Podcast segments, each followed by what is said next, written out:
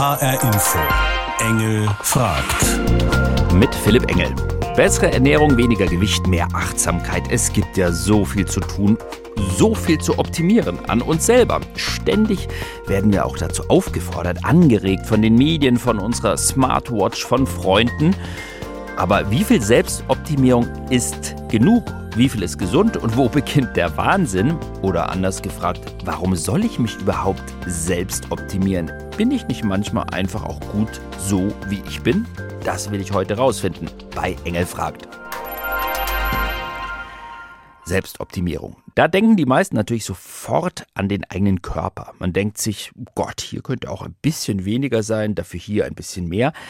Also andere Ernährung, mehr Fitness und dann wieder der Gedanke, boah, alles so stressig, brauche ich das jetzt wirklich?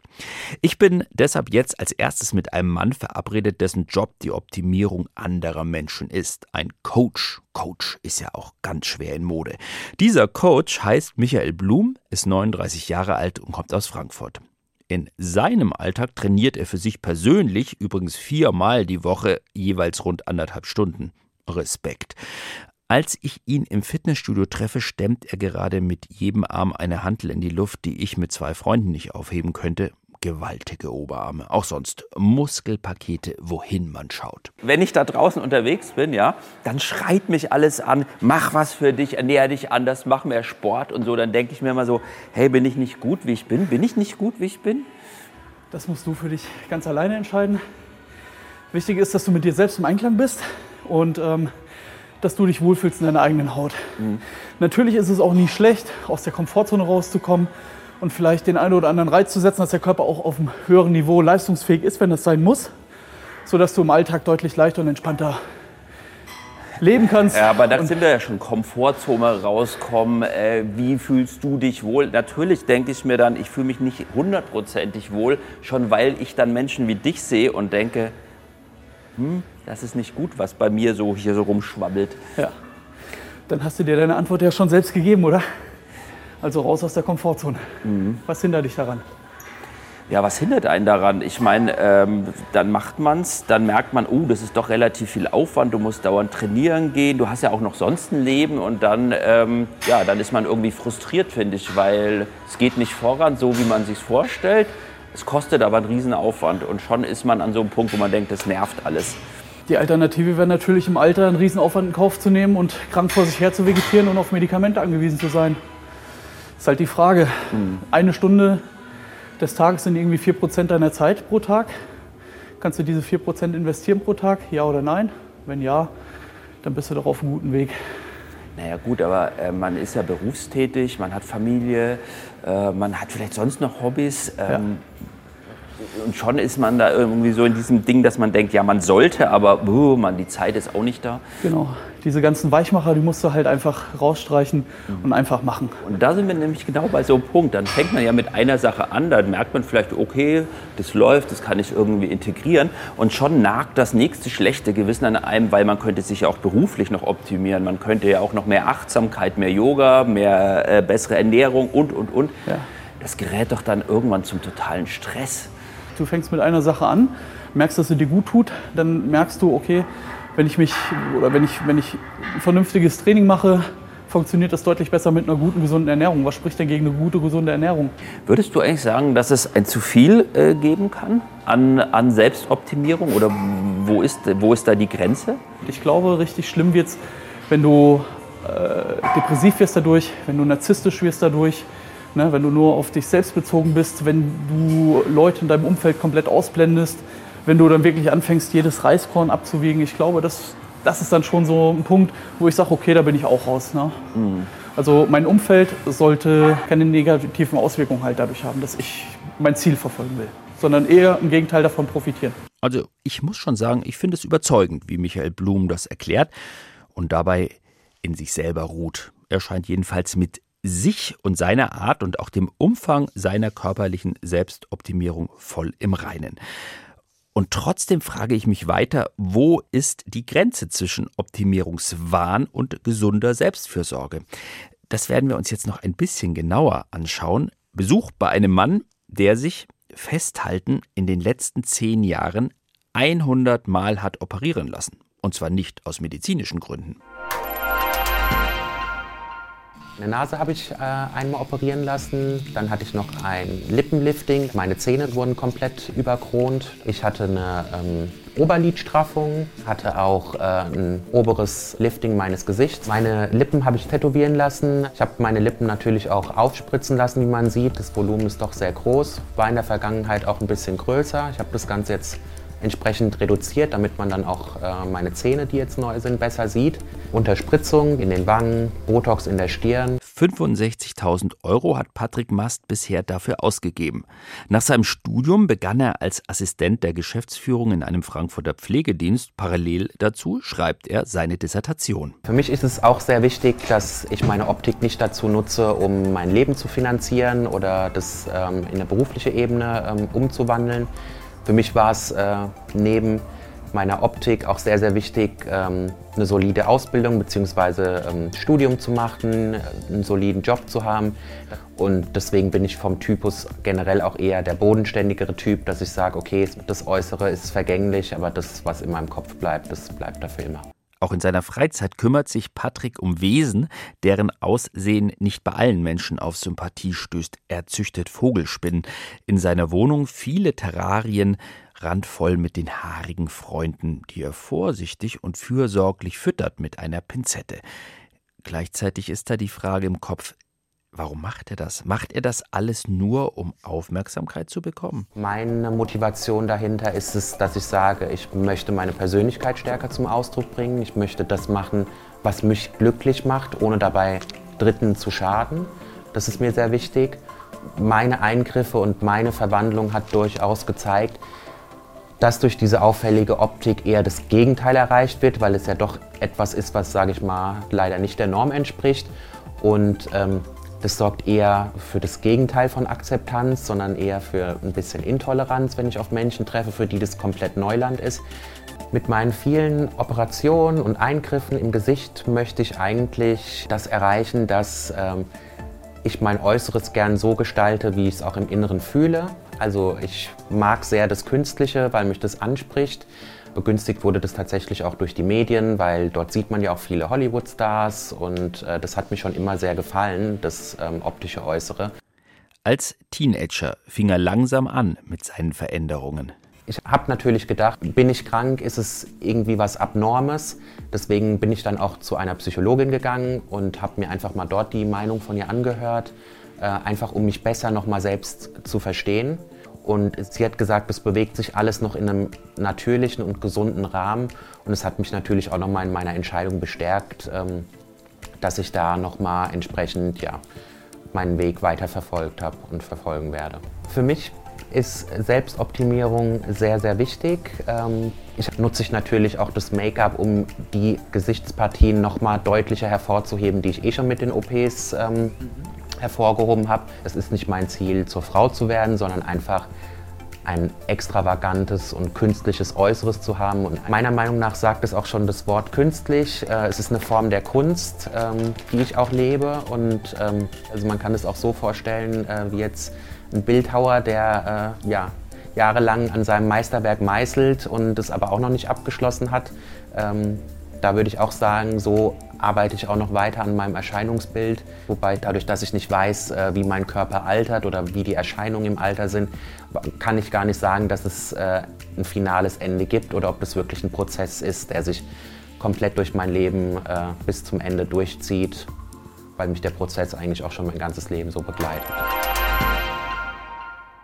Das Beispiel von Patrick ist natürlich schon sehr extrem, gleichzeitig scheint es für ihn alles stimmig. Mir persönlich wäre das definitiv zu viel. Aber so ein bisschen das Gesicht verändern, so ein bisschen Botox untergespritzt, das scheint bei vielen Menschen durchaus gängig, auch bei immer mehr jungen Menschen. Was mich zu der Frage führt, ist auch das schon eine Selbstoptimierungsschraube zu viel gedreht? In der Belle Arie Rosenpark in Frankfurt darf ich eine junge Kundin kennenlernen. Tanja Eichin, 34 Jahre. Sie ist zum zweiten Mal hier zur Behandlung einiger Falten. Als ich in den Behandlungsraum komme, zeichnet die Ärztin Dr. Sonja Sattler gerade mit einem medizinischen Stift eine Linie auf ihre Stirn. Hier soll was gemacht werden. Eine Falte soll weg. Wann startete das denn mit der Stirn? So mit Ende 20. Also ich bin dann morgens aufgestanden und dann ist mir zum ersten Mal aufgefallen, dass sie halt über Nacht nicht weggegangen ist. Und Die seitdem Falte. stört sie mich, Mhm. genau. Okay. Ähm, mal haben Sie anschauen? denn eine Falte? Um Gottes Willen, ich nicht. Also wir haben ja jetzt schon mal das behandelt hier oben, deswegen sind die jetzt nur ganz leicht. Gucken Sie mal böse. Dann sehen Sie schon. Diese, diese hier? Nee, eigentlich die. Also ich bin jemand, Die. wenn der spricht, dann bewegt er ganz viel seine Augenbrauen eigentlich. Und deswegen hatte ich hier ganz viele Falten. Und warum ist Ihnen das so, so wichtig, dass die wegkommen? Also ich finde es relativ einfach, sie so wegzumachen. Und sie stören mich, wenn ich morgens aufstehe. Und warum soll ich sie denn nicht wegmachen lassen, wenn ich es denn so wegmachen lassen kann? Ich frage mich ja heute, wie weit man Selbstoptimierung betreibt. Also man kann ja in ganz vielen Bereichen Selbstoptimierung betreiben. Ja. Ähm, und, und wo es dann irgendwie vielleicht komisch wird, weil wir uns selbst nicht so akzeptieren, wie wir sind. Wo ist da für Sie so die Grenze? Also theoretisch könnte man ja dann sagen, dass jede Frau ein Problem hat, wenn sie sich schminkt. Ähm, ja, es ist schwierig, es ist ein schmaler Grat, glaube ich, das irgendwie festzulegen. Muss jeder für sich selbst festmachen. Und ja, also ich bin grundsätzlich eher ein natürlicher Typ, deswegen finde ich es jetzt noch nicht ähm, too much. Und haben Sie schon mal irgendwie dann, oder haben Sie das Gefühl, dass Sie nicht gemocht werden oder abgelehnt werden oder nicht so gut ankommen, wenn Sie die... Nein. Das ist so die allgemeine Denke, die ist einfach wirklich überholt, sage ich Okay. jetzt mal vorsichtig. Ich glaube, man möchte sich mit sich selbst am meisten wohlfühlen. Die Dermatologin Sonja Sattler ist die Gründerin der Rosenpark-Klinik. Die Expertin für Gesichtsverjüngung und Faltenbehandlung bereitet schon mal die Botox-Spritze vor. Ich dosiere das natürlich zunächst bei so einer jungen Patientin sehr gering. Nochmal bitte böse gucken. Dann male ich mir die Hauptfalte an und die zweite, die so ein bisschen da ist. Dann, da wird der Muskel so ein bisschen betäubt? der oder? wird gebremst ein bisschen in seiner Aktivität. Das macht Botulinumtoxin. Botulinumtoxin ist kein Füllmaterial, also wir spritzen ja nichts in die Falte, wie Sie es sehen, sondern wir bremsen den Muskel, der die Falte macht. Dann setzt Dr. Sattler die Injektion. Merke, mich schaudert etwas. Tut's weh ein bisschen, viel? Das piekst ein bisschen. Piekst ein bisschen. Aber auszuhalten oder so richtig, dass man denkt, ah, Total auszuhalten. Wenn sie jetzt heute hier rausgeht, wird sie nichts an Ergebnis sehen. Weil das Botulinumtoxin wirkt jetzt langsam in den nächsten zwei Wochen als Muskelbremse. was kostet so ein Eingriff? Also die Behandlung würde jetzt bei uns hier 380 Euro kosten. Und die macht man einmal im Jahr dann, oder? Das hält maximal ein halbes Jahr. Halbes Jahr. Man muss ehrlich sein, nach vier bis fünf Monaten ist meistens bei den meisten alles weg. Ein Satz, da denke ich die ganze Zeit noch drüber nach. Sie sagen, wir machen das nicht für andere, sondern die Patientinnen und Patienten machen das für sich. Aber ich denke dann immer so bei mir, die, also was ich an mir blöd finde, das sind schon auch Bilder der anderen, die ich im Kopf habe. Also klar mache ich es für mich, aber irgendwie habe ich ja doch die allgemeinen Bilder im Kopf. Es ist immer ein bisschen schwierig, wenn man selbst das Glück hat, ich sag mal, akzeptiert, ähm, gut aussehend durchs Leben zu gehen, weil man genetisch einfach privilegiert ist. Andere Menschen sind aber nicht so privilegiert und die hadern dann mit sich selbst viel schneller. Das hat wenig mit dem Gegenüber zu tun, sondern mit sich selbst, weil sie sich da unproportional fühlen oder eben, ich sag mal, zu früh die Falten zeigen, wie in ihrem Fall. Zum Beispiel die Lachfältchen, die lasse ich ihr jetzt. Ja, lassen Sie nochmal fest. Wir könnten ja auch hier alles noch behandeln, das machen wir nicht. Das ist, sind positive Fältchen, die sind bei ihr auch gar nicht eingegraben. Aber den Ringmuskel, der runterzieht, den habe ich jetzt schon bis zur Seite behandelt, damit sie ein bisschen eine Augenöffnung bekommt, weil einfach hier so viel Haut ist. Ich bin ja deutlich älter als Tanja Eichin, habe aber noch nie was machen lassen. Dabei nehmen auch immer mehr Männer das Angebot in Anspruch, wie ich erfahre. Ich will wissen, warum und was das bei mir bringen würde. Kann ich bei mir noch was selbst optimieren, so rein gesichtsmäßig? Was würden Sie als Fachfrau sagen? Sie könnten natürlich kleine Auffrischungen äh, machen. Ein bisschen die Augenringe. Vielleicht haben Sie auch nicht so gut geschlafen die letzte Nacht. Man kann über die Falten der Stirn sprechen, dass man immer so ein bisschen positiver aussieht und nicht so ein bisschen, äh, ich sag mal, nachdenklich oder auch zornig, wenn man die Zornesfalte sieht. Und das ist ganz Habe ich eine Zornesfalte? Ja, Sie haben mich eben schon zweimal so ein bisschen, ein bisschen, So bin ich. bisschen negativ angeguckt. Ich bin so, würde ich mal sagen. Ich habe diese Falten, ich habe diese Augenringe, ist halt so. Ähm, so what? Sie müssen wissen, dass wir eigentlich alle in Saft und Kraft bleiben wollen. Das heißt nicht, dass ich jetzt mit über 50 wie 25 sein will. Das ist überhaupt nicht so. Aber jeder möchte eigentlich altersentsprechend attraktiv sein. Wie alt sind die jüngsten Patientinnen, Patienten, die zu Ihnen kommen?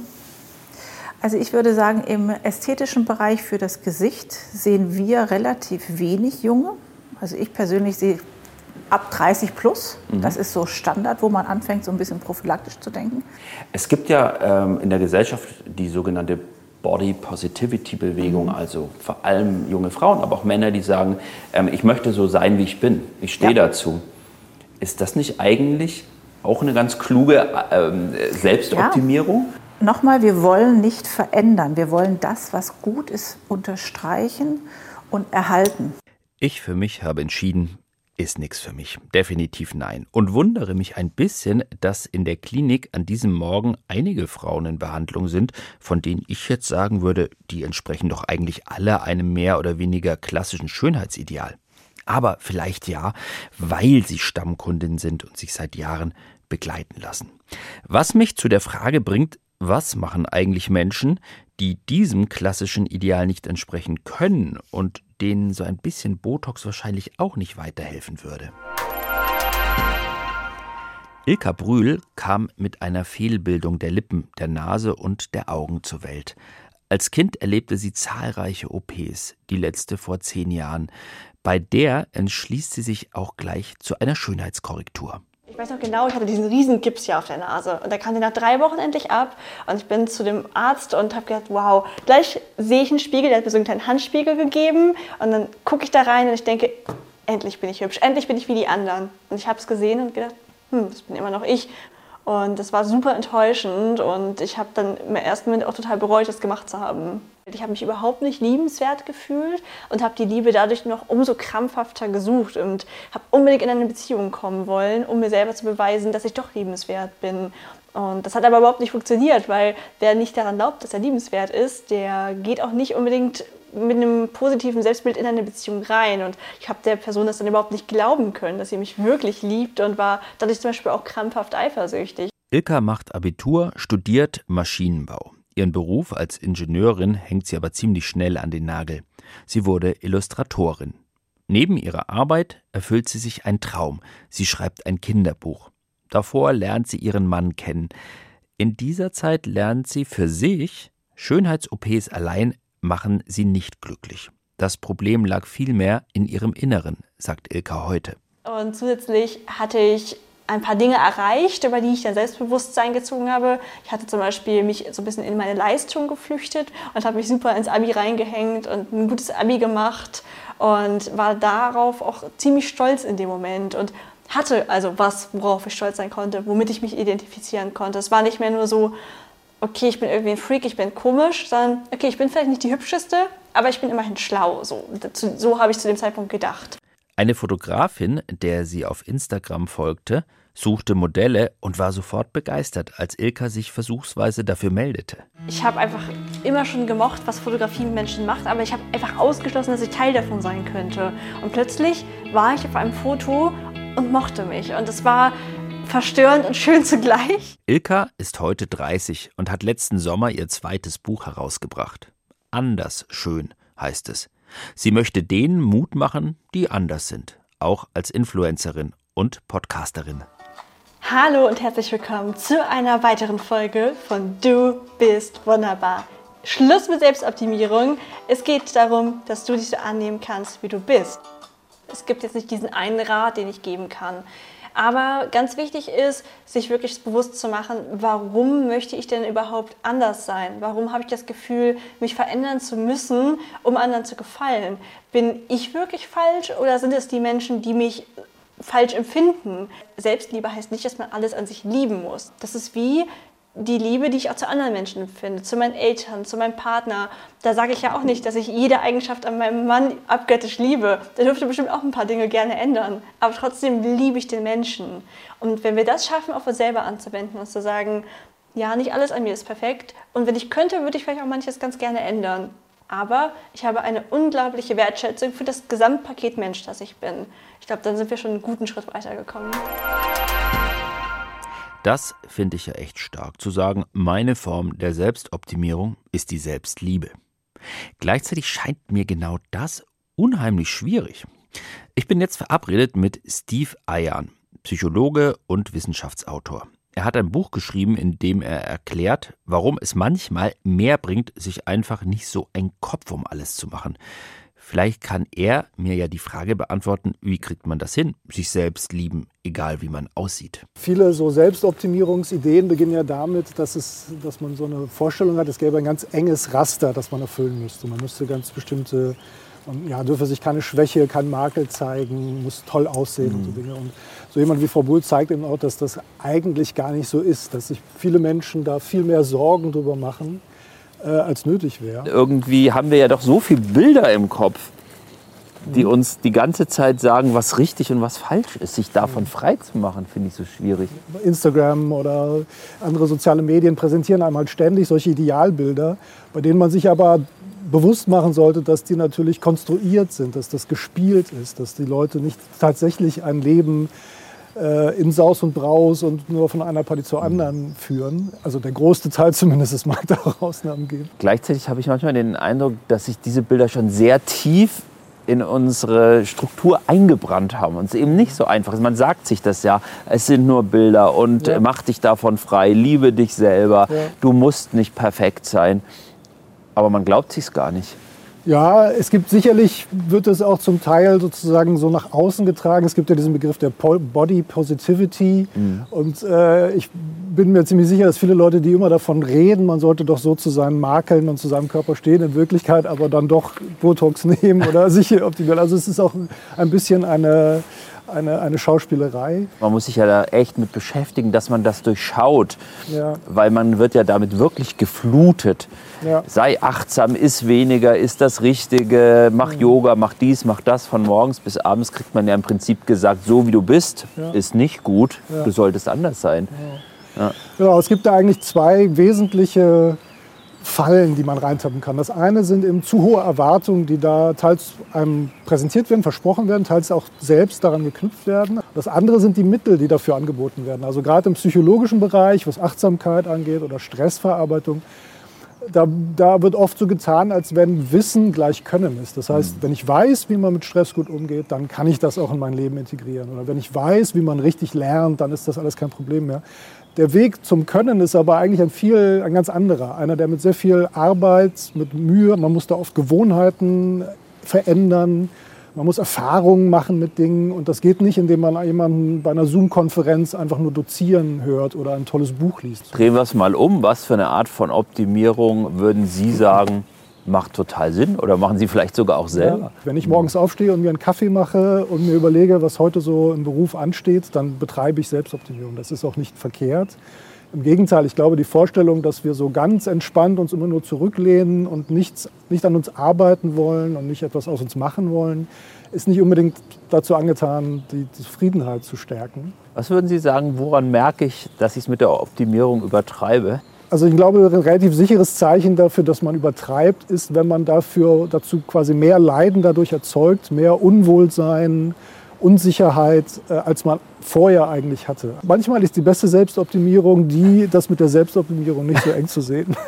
Also Selbstoptimierung mit Augenmaß. Ich werde es versuchen. Ich gehe jetzt nochmal zurück zu Michael Blum, unserem Fitnesscoach, um noch besser zu verstehen, warum er sich für diesen Weg der Selbstoptimierung entschieden hat. Die kleine Wohnung randvoll mit Pokalen und einige Fotos. Michael bei Bodybuilding-Meisterschaften. Viele, viele hat er gewonnen. Sein Körper nur Muskeln, kein Gramm Fett. Was hat ihn auf diesen Weg geführt? Ich sag mal so im Alter von, von 10, 11, 12 Jahren Übertrieben gesagt wurde ich so ein bisschen ausgegrenzt. Gemobbt wäre vielleicht übertrieben, mhm. aber ausgegrenzt und, und habe dann so mehr oder weniger mein eigenes Ding gemacht, war so ein Einzelkämpfer. habe dann natürlich ziemlich viel gegessen und auch ja, Frustfressen, würde man heute vielleicht sagen. Ne? Mhm. Und dann irgendwann, die anderen sind alle weggegangen auf Party. Ich war dann halt immer zu Hause und dann habe ich Fernsehen durchgezappt und da lief halt Wrestling.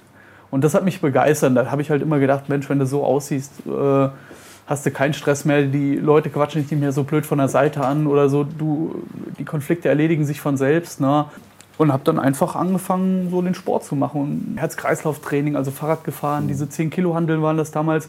Die habe ich anfangs gerade mal so hochbekommen und irgendwann war das so einfach. Und dann hatte, hatte ich mich im Fitnessstudio angemeldet. Und ja, 2018 habe ich dann endlich ja, mir meinen Traum erfüllt deutsche Meisterschaft gewonnen. Und hat sich für dich dann was geändert? Also, weil du warst gesagt, am Anfang warst du ausgegrenzt und deshalb wolltest du dich eigentlich optimieren. Du wolltest ja eigentlich doch Teil der Gruppe sein, oder? Also mich persönlich hat es ein Stück weit verändert in puncto Selbstbewusstsein, Selbstwert ähm, und aber auch der Umgang mit anderen Menschen. Aber wenn ich mir da auf der einen Seite den kleinen äh, Jungen sehe mit seinem Schmerz und dann dich heute, ne, das war natürlich könnte man sagen, riesenlanger Weg. Wäre das nicht kürzer gegangen? Also einfach am Selbstwertgefühl anders zu arbeiten? Mich hat es einfach weitergebracht, deswegen eine Abkürzung, ja, bestimmt, aber undenkbar für mich. Gibt es denn bei dir nie den Zustand, wo du sagst, hey, es ist gut, wie es ist, ich bin zufrieden, ich brauche gar kein neues Ziel? Die Phasen gibt es auch, aber da muss ich zumindest für mich das Gefühl haben, ich habe genug Puffer, damit ich mir diese Zeit einfach nehmen kann. Und äh, wer rastet, der rostet. So ist das. Selbstoptimierung. Bin ich gut, so wie ich bin? Das war die Frage, mit der ich heute losgezogen bin. Viele spannende Antworten bekommen. Ich glaube ja, wir denken ganz oft, dass wir nicht gut sind, weil uns die Welt von morgens bis abends anschreit, dass wir uns noch mehr optimieren sollen. Ich glaube, wenn man das erkannt hat, dann kann man sich locker machen und souveräner entscheiden, wo will ich mich eigentlich optimieren? Also eher so aus eigenem Antrieb heraus. Und ganz besonders gut fand ich die Einsicht, die beste Selbstoptimierung ist die Selbstliebe. Das war Engel fragt heute zu der Frage Selbstoptimierung bin ich gut so wie ich bin. Diese Sendung können Sie auch hören unter hrinforadio.de oder in der ARD Audiothek App. Und die Fernsehsendung zum Thema können Sie sich auch noch anschauen in der ARD Mediathek.